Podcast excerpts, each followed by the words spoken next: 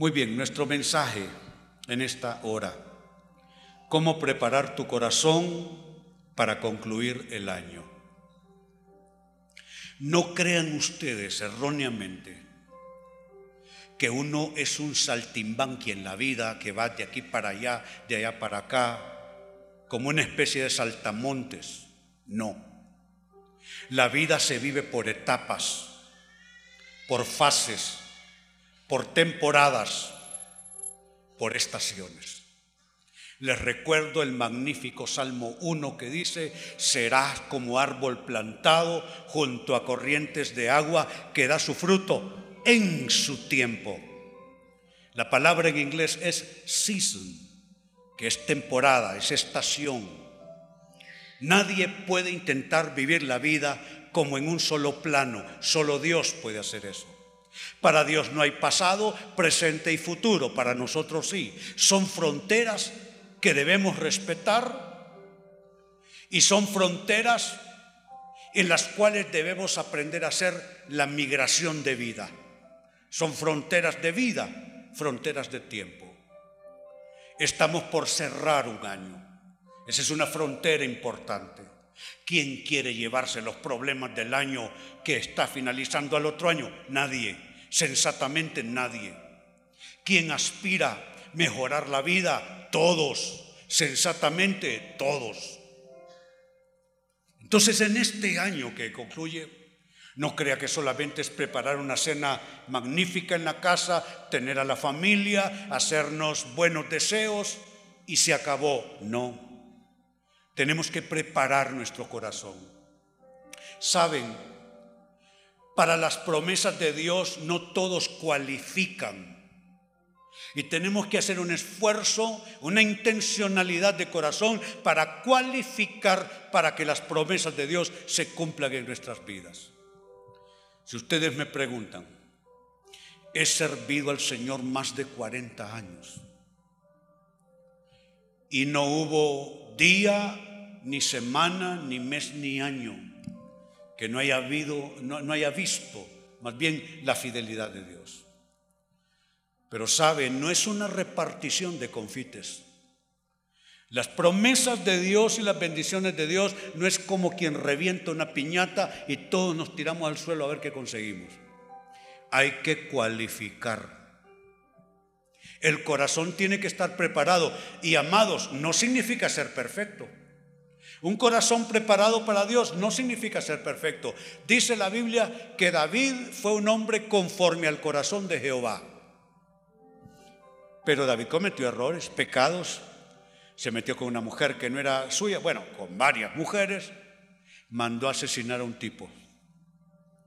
Tener el corazón conforme al corazón de Dios no significa no cometer errores, no significa haber superado todos los defectos, no. Ese es algo que va más allá de nuestros errores, es algo que va más allá de nuestras imperfecciones, de nuestras fragilidades. Pues en esta mañana aspiro con ayuda del Espíritu Santo la palabra de Dios, que podamos dar un paso en esto, preparar nuestros corazones para un cierre de año a la manera de Dios, no a la manera suya, no a la manera de su familia, no, no, a la manera de Dios. Ese es nuestro tema entonces. ¿Cómo preparar tu corazón para concluir el año? Y Dios me regaló un tremendo texto para iniciar. Un texto que nos muestra cómo Dios quiere bendecirnos. Se trata del libro de Génesis, capítulo 26, verso 12. Tomo la lectura de la nueva traducción viviente. Dice esa escritura, cuando Isaac sembró sus cultivos, ese año, estamos hablando de una temporada de vida, ahí no está involucrada toda la vida de Isaac, no están involucrados todos sus proyectos, todas sus siembras de una vida, no, está hablando de ese año en particular. Cuando Isaac sembró sus cultivos ese año, escuche bien esto, cosechó cien veces más grano del que había plantado. Quiero que noten la diferencia que hay entre esto y lo que dice San Pablo sobre la ley de la siembra y la cosecha. ¿Qué es lo que San Pablo enseñó? Todo lo que el hombre sembrare, eso cosechará. Conforme a la siembra suya, así será su cosecha. Esto supera esa ley. Dice que Isaac sembró sus cultivos y cosechó no ciento por uno de lo que sembró. Cosechó cien veces más grano del que había plantado, del que había sembrado. Sabe, hay dos maneras de prosperar. Prosperar por sus dones, por sus capacidades, por sus habilidades, por su gestión administrativa de vida, de negocios, de trabajo. Esa es una manera de prosperar y es bíblica. Dice Pablo, el que no trabaja, no coma. Y es una forma bendecida. Siembro bien en buena tierra y cosecho bastante. Esa es una dimensión, es un nivel. Pero note, este es otro nivel. Esta es otra manera de prosperar. Cosechar cien veces más de lo que sembraste, de lo que plantaste. Aquí hay una acción mucho más milagrosa, superlativamente milagrosa. Y ese año en particular, la vida de Isaac queda marcada con la bendición. Cosechó más de lo que él plantó. Una persona se pregunta, pero ¿cómo es esto? Pues yo solo sembré tanto. ¿Y esta cosa de dónde sale? Sale de la promesa de Dios. Sabe, traigo una encomienda. He orado, he buscado a Dios para usted. Traigo una encomienda. Si su corazón se acerca lo más posible al corazón de Dios, este año que viene será un año especial para usted. ¿Sabe, ¿Sabe cómo estoy declarando el año 2017 para cerca de 300 iglesias que están bajo mi autoridad pastoral en el mundo? Le llamo al año 2017 proféticamente el año del completamiento. Así le estoy llamando. 10 es un número de completamiento humano. Y 7 es un número de completamiento divino. 2017. 10, que es completamiento de nuestro esfuerzo, capacidades, emprendimientos, lucha, todo eso. 10. Usted no se va a quedar con 4, no se va a quedar con 6, no se va a quedar con 7. Usted se puede quedar de 10, 10. Pero 7 es el, es el número de completamiento divino. Él hizo todas sus obras y el séptimo día solo fue descanso, ya no había más nada que hacer. Yo quiero declarar proféticamente sobre usted que el año 17 será un año de completamiento para su vida. Vaya abriendo su corazón, su espíritu y vaya recibiéndolo. 2017, año de completamiento.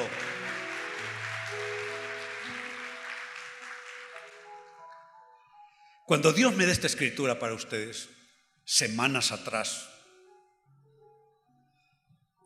sentí que el Espíritu me dijo, René, eso, eso fue un año de completamiento para Isaac. Cosechó cien veces, ya cien veces es bastante de lo que uno siembra, pero vamos cien veces de lo que no sembraste.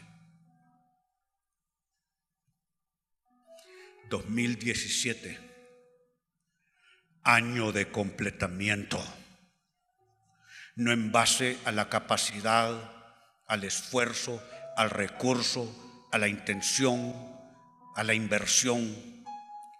Año de completamiento en lo humano y en lo divino, en el nombre de Jesús. Habrá alguien que lo reciba de Dios.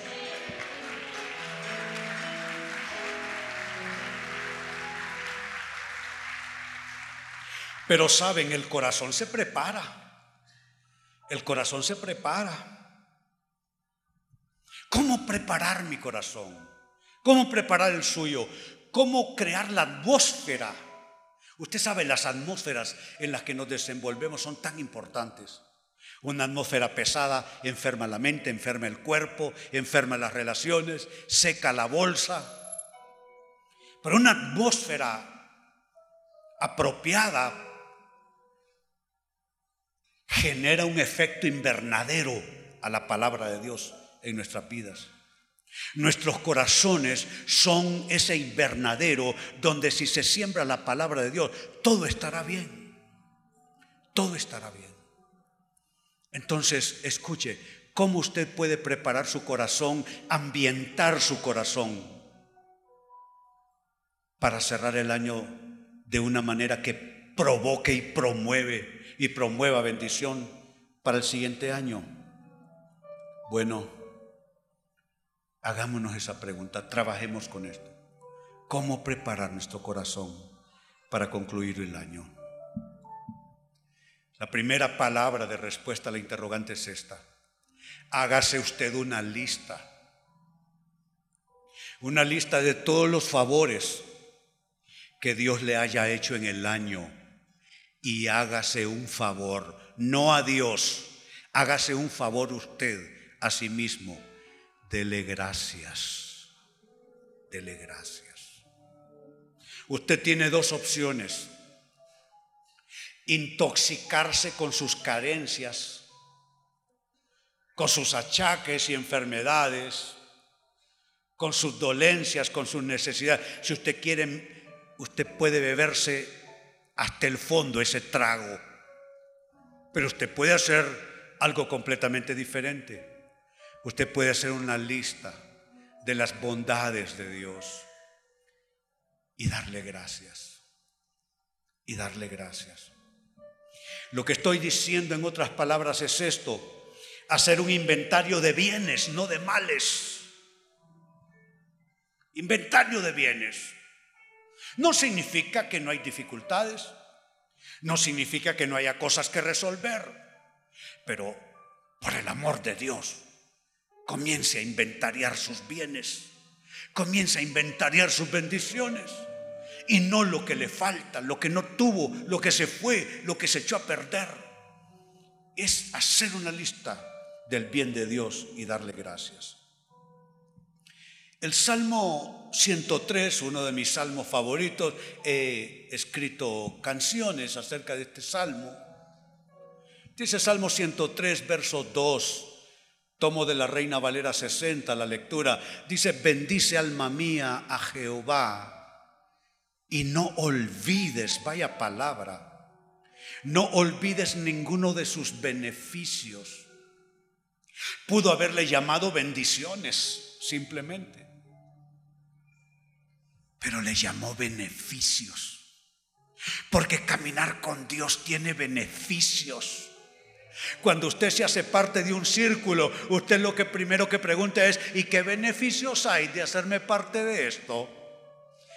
Usted le dan una tarjetita de crédito y dice, ¿y qué beneficios hay? Usted le dice que se haga eh, eh, miembro de, de, la tarjetita de la tienda y usted dice, ¿qué beneficios hay? Pues déjeme decirle, nuestro Dios es un Dios de beneficios, es un Dios de beneficios.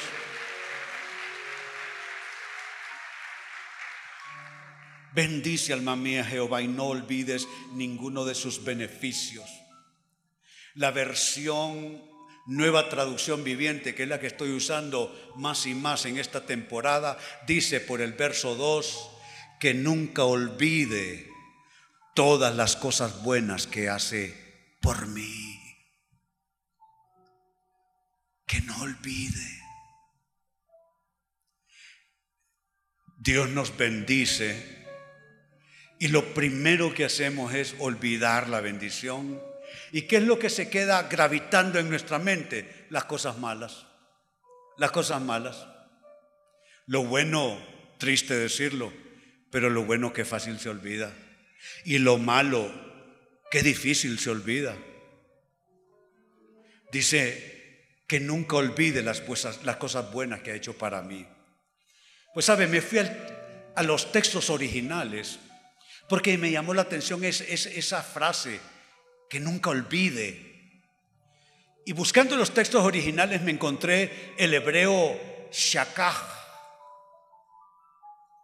que se traduce como olvidar, en este caso como no olvidar. El hebreo shakah, que en una traducción amplia debe entenderse el vocablo como olvidarse de por dos razones. Olvidarse de por falta de memoria o por falta de atención hay cristianos a los que les falla la memoria. ¿Dónde estaba usted hace 25 años, hace 15 años, hace 12 años, hace 8 años? ¿Dónde estaba usted? Hay cristianos a los que les falla la memoria. Hace unos años usted estaba eh, precipitándose a una bancarrota. Usted pidió prestado aquí, pidió ayuda, pidió asistencia. Y Dios lo ayudó.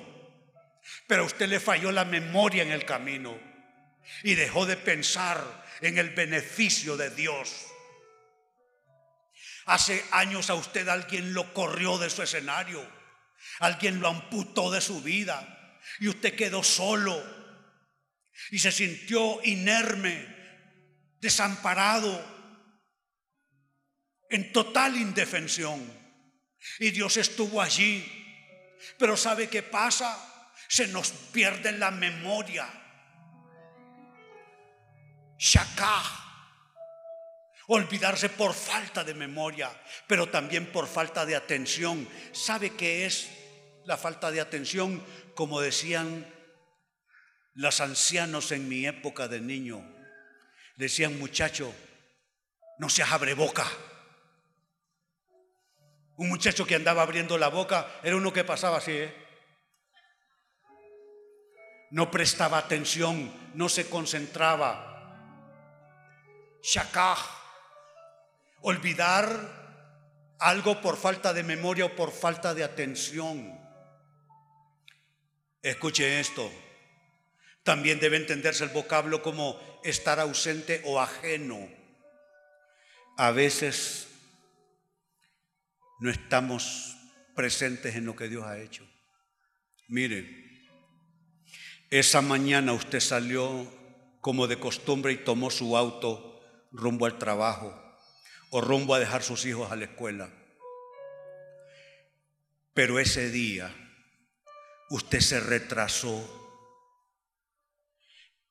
y en ese punto donde usted pasaba todos los días, por su retraso esa mañana, pasaron 25 autos delante del suyo, debido al retraso. Y entre esos 25 autos, en el número que a usted le hubiera correspondido, tuvo el accidente y la persona falleció.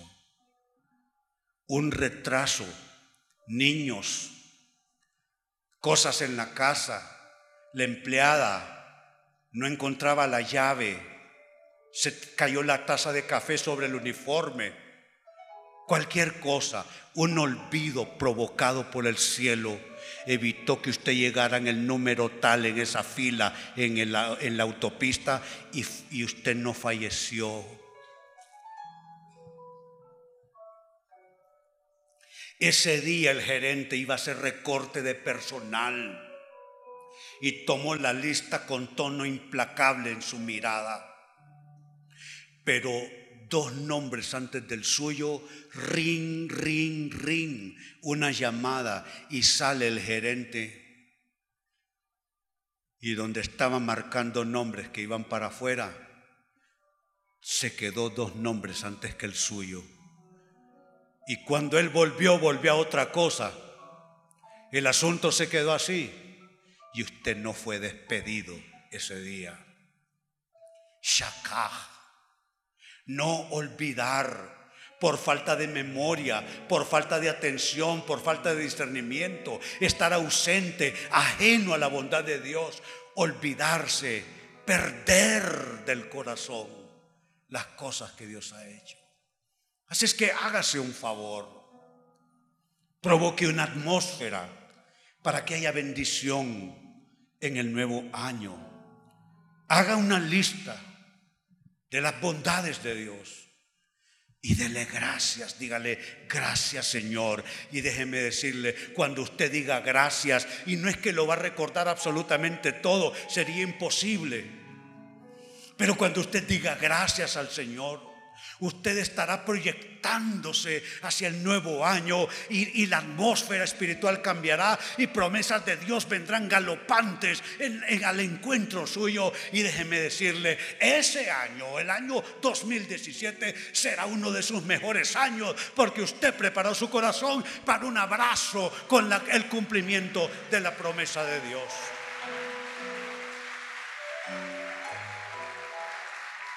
¿Qué más hacer? Para concluir el año de una manera que provoque bendición, que proyecte bendición hacia el año siguiente. ¿Necesita desintoxicarse? Definitivamente sí. Desintoxicarse de lo malo que dejó el año que termina.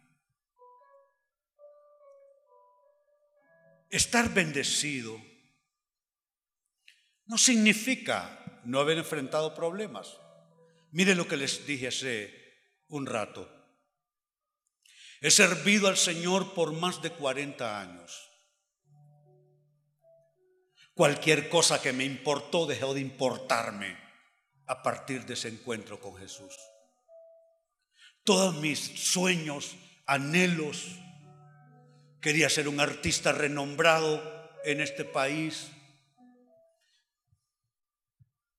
Soñaba con tener mi propio estudio de grabación artista en la sangre, se da cuenta, artista en la sangre, estudiante de pintura, de, artes plásticas, músico. Escribía canciones, poemas. Todo se puso a un lado y servía a mi Dios. Y mire lo que le dije hace un rato. He servido al Señor por más de 40 años. Y ni un solo día, ni una sola semana, un tan solo mes, todo el tiempo, Dios me bendijo. Déjeme decirle, soy un hombre sumamente bendecido, pero no significa que no haya adversidad. No significa que no haya problema, no significa que no haya dificultad. De allí la importancia del, del consejo.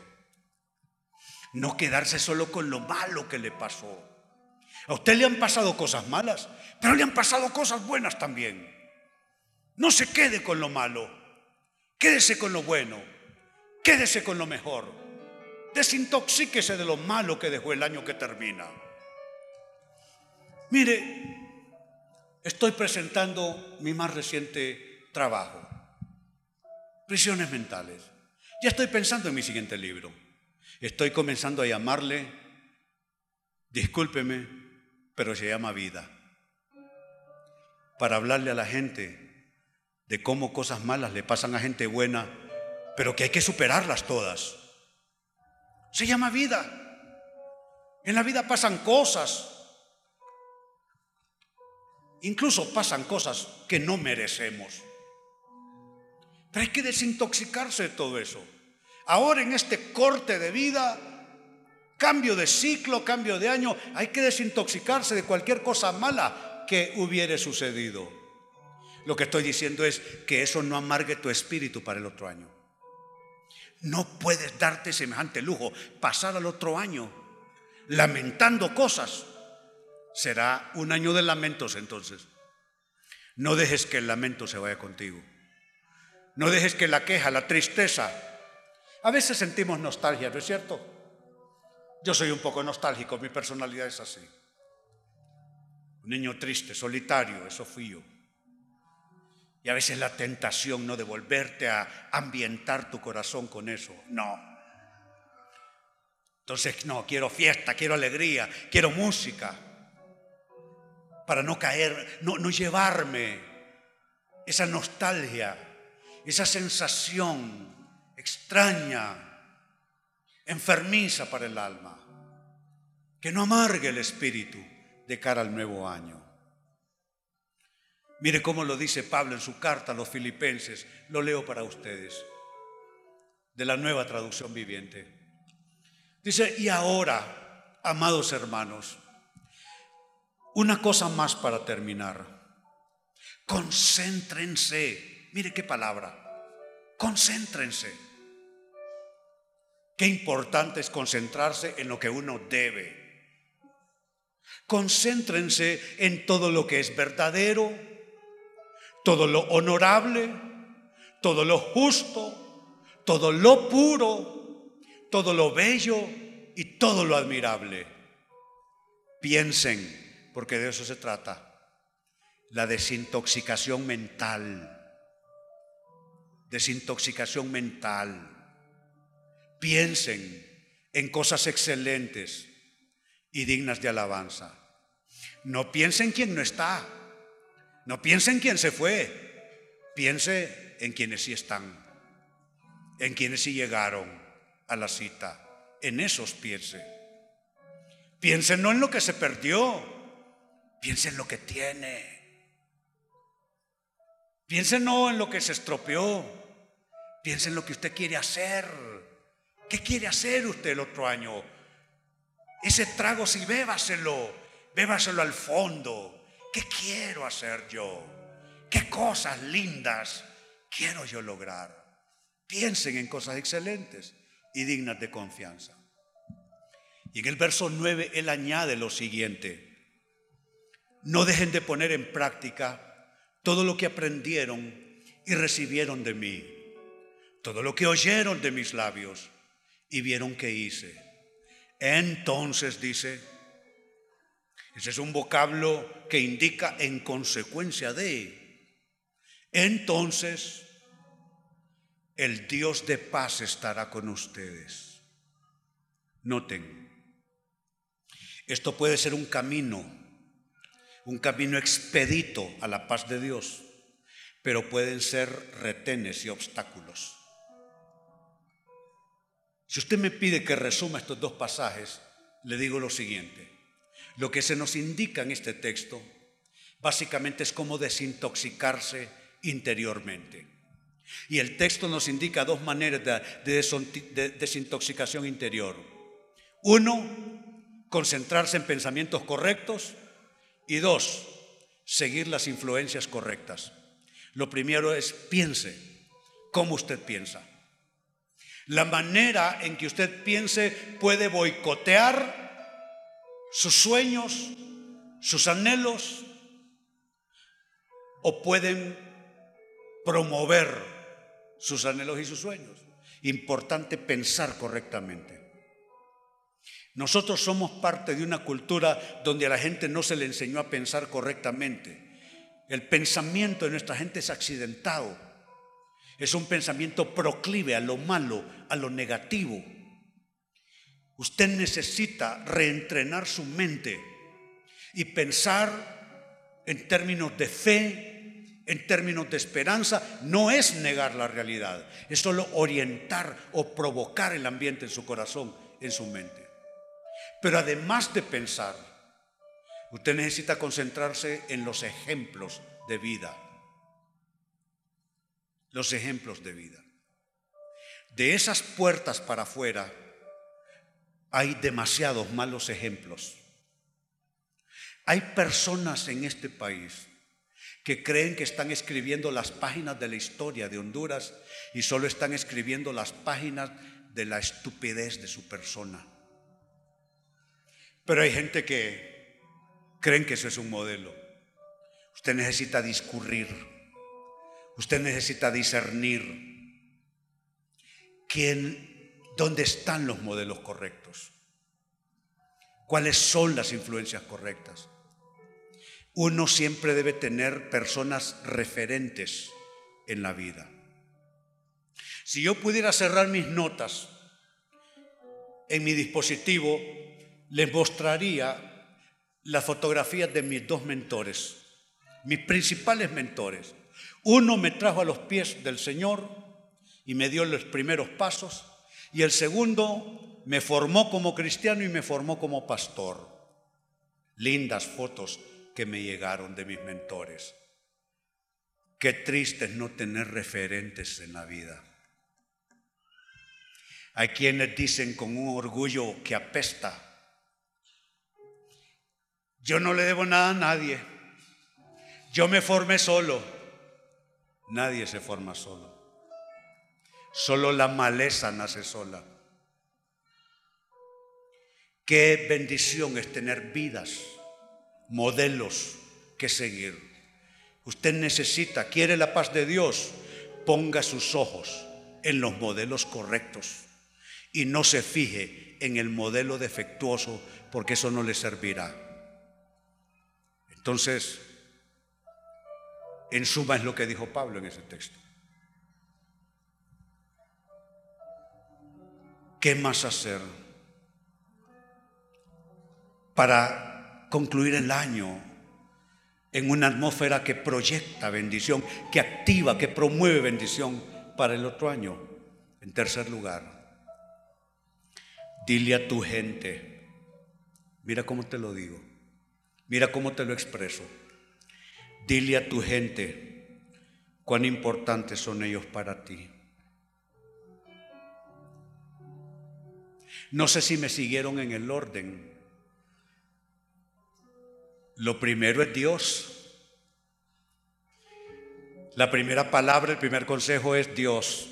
Haz una lista de bendiciones este año y dale gracias.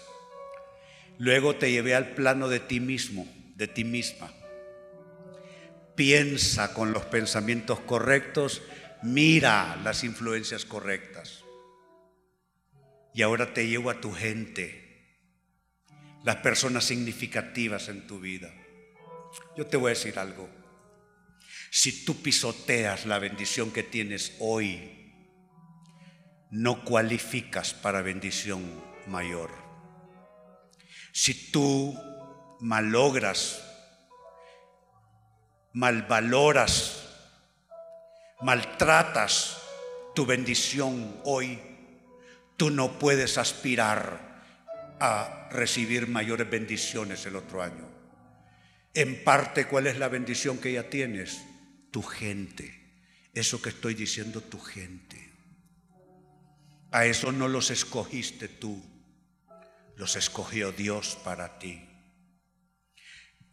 A ratos tu gente no te va a gustar. A ratos tu gente como que van a necesitar un poco de trabajo para lograr encajar bien unos en otros. Pero es tu gente.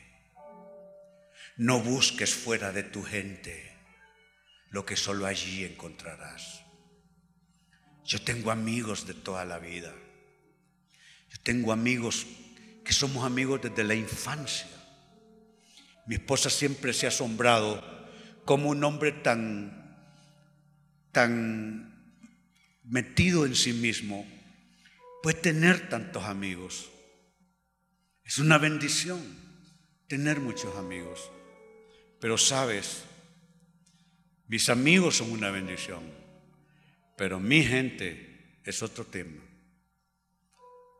Te hablo de tu gente, con los que escribes una historia, con los que compartes tu vida los que conocen de ti casi todo y aún así están allí.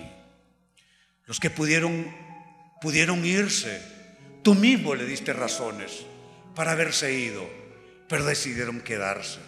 Es tu gente. Dile a tu gente cuán importantes son ellos para ti. Y mira lo que está en mis notas acompañando este aspecto. No vivas como si tienes derecho a ellos. Tu gente es un plus de Dios para ti. Esos son un plus de Dios. Te dio a esa persona. Quizá te sentiste solo en otras épocas y Dios te dio a esa persona. Te dio esos hijos, tus hijos. Te dio esa dama, te dio ese caballero. Todos tenemos defectos, pero es tu gente.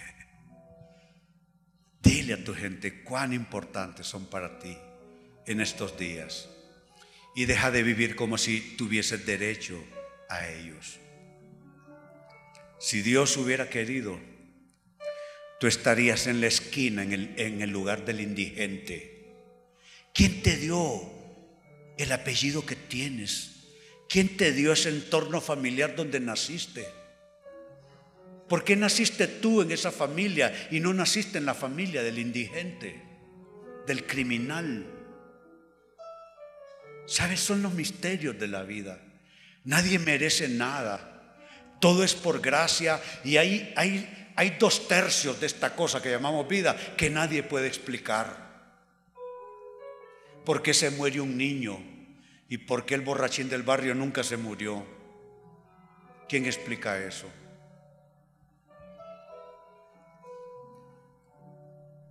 Así es que piénsalo. Mira dónde estás.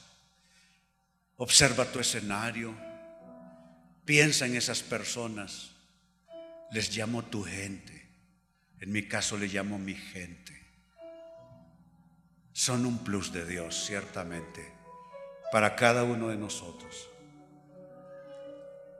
El texto que acompaña este aspecto es Filipenses capítulo 1, versos 9 y primera parte del verso 10.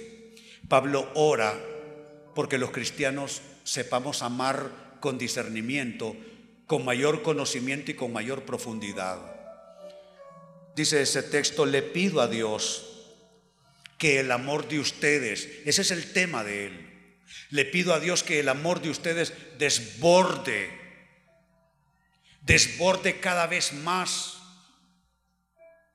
Y mire con qué se liga ese desborde de amor que siga creciendo en conocimiento y entendimiento. Otras versiones antiguas dicen discernimiento. Dice ciencia y conocimiento. ¿Sabe? Es cierto, se ama de aquí, pero se ama de aquí también, de la cabeza. Hay gente que no piensa bien lo que está pasando. amar con discernimiento. ¿Qué es amar con, discernimiento, con conocimiento, con ciencia? ¿Sabe qué es? Es descubrir la necesidad de amor en cada persona. Hay gente que erróneamente dice, ah, no, por ejemplo, los hijos, yo amo a mis hijos a todos por igual. Sí y no. Sí, en el sentido que de manera igualitaria sin tener preferencias y no en el sentido de cada hijo tiene su propia necesidad de ser amado. Yo nazco en una camada de cinco varones. Yo soy el de en medio y padecía el síndrome del, niño de en medio. Los, los dos grandes están muy grandes y no me hacen caso. Y los dos pequeños están tan pequeños que tampoco me hacen caso. Sí, el síndrome del niño del medio. Yo era un niño con necesidades especiales. Óigame bien, y no es que no me amaban.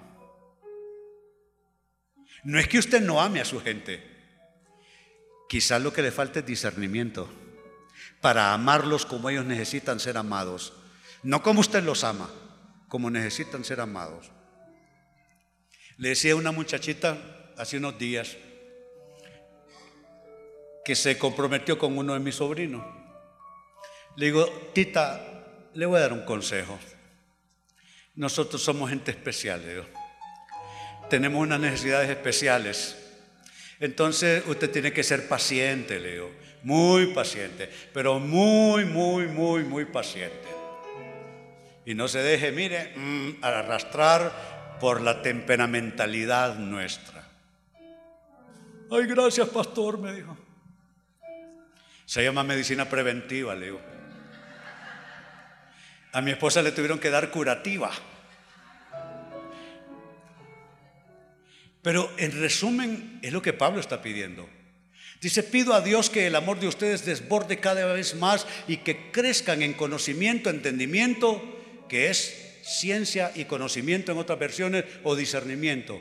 Y mire cómo el verso 10 en esta versión inicia, conectando el tema quiero que entiendan lo que realmente importa. Que entiendan lo que realmente importa. Ayer nuestra hija mayor tenía un compromiso importante para ella y entonces Renecito, nuestro nieto mayor, vino a quedarse con nosotros en casa.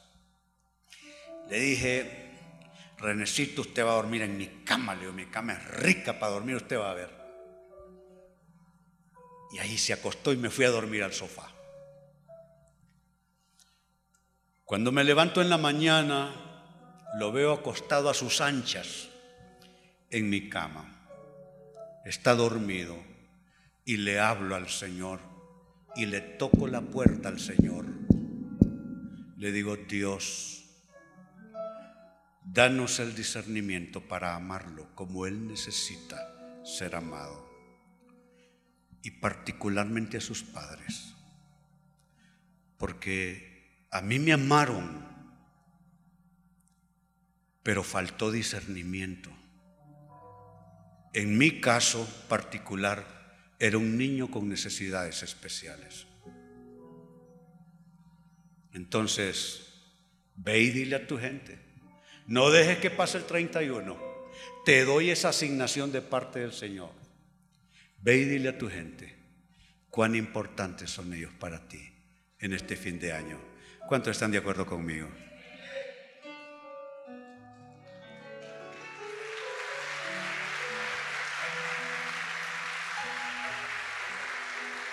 Entonces son tres maneras de responder a la interrogante. ¿Cómo preparar tu corazón para concluir bien el año? Lo primero, léanlo conmigo, haz una lista de todos los favores que Dios te hizo en el año y, y, dale gracias. Dos, desintoxícate de lo malo que dejó el año que termina. Y tres, Dile a tu gente cuán importantes,